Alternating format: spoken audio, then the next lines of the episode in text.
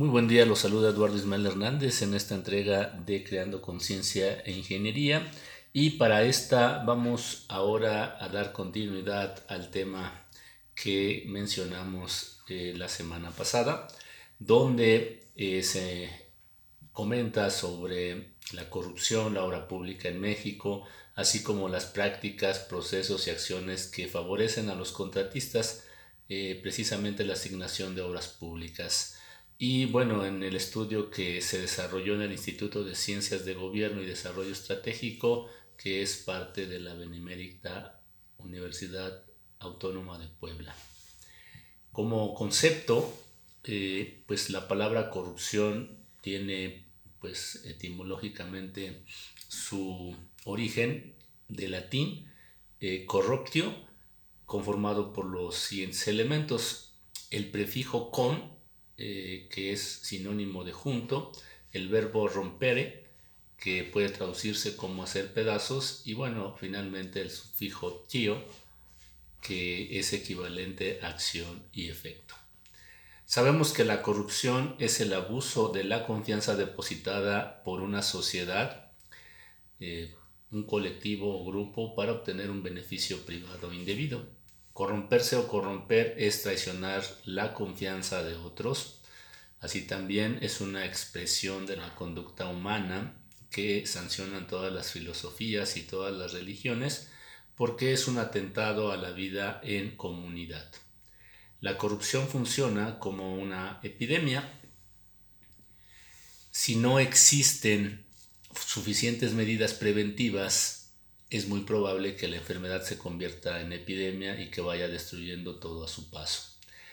Lo que hemos visto en los últimos años en el país, en México, bueno, al menos en el siglo XX, es un crecimiento epidémico de la corrupción que por momentos nos hace pensar que es la única forma en que podemos vivir o incluso que la corrupción es inherente a nuestra cultura.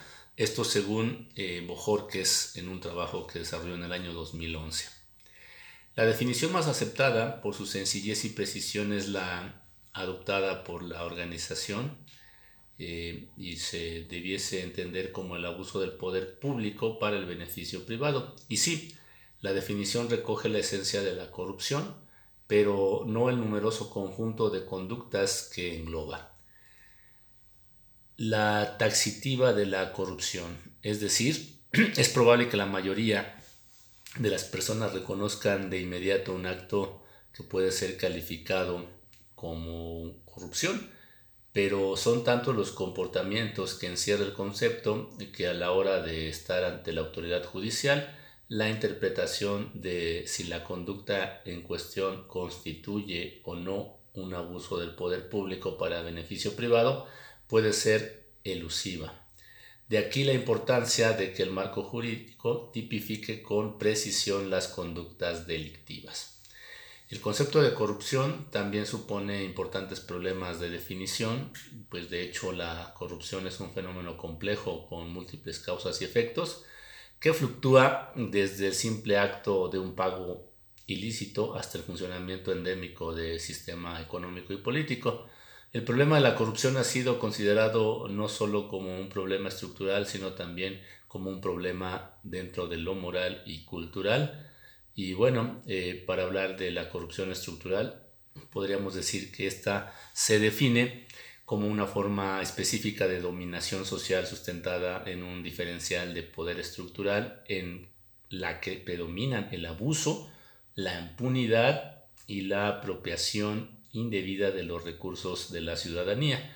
Esta corrupción estructural es histórica y sus prácticas concretas adquieren una gran variedad de modalidades que emergen con más claridad en aquellos periodos en los cuales la relación Estado-sociedad opera deficientemente y en contra de los más eh, elementos, principios de justicia y legitimidad que tendrían que caracterizar esta interacción.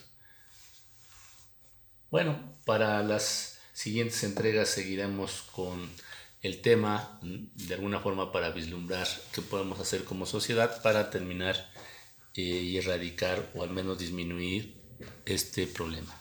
Nos vemos la siguiente.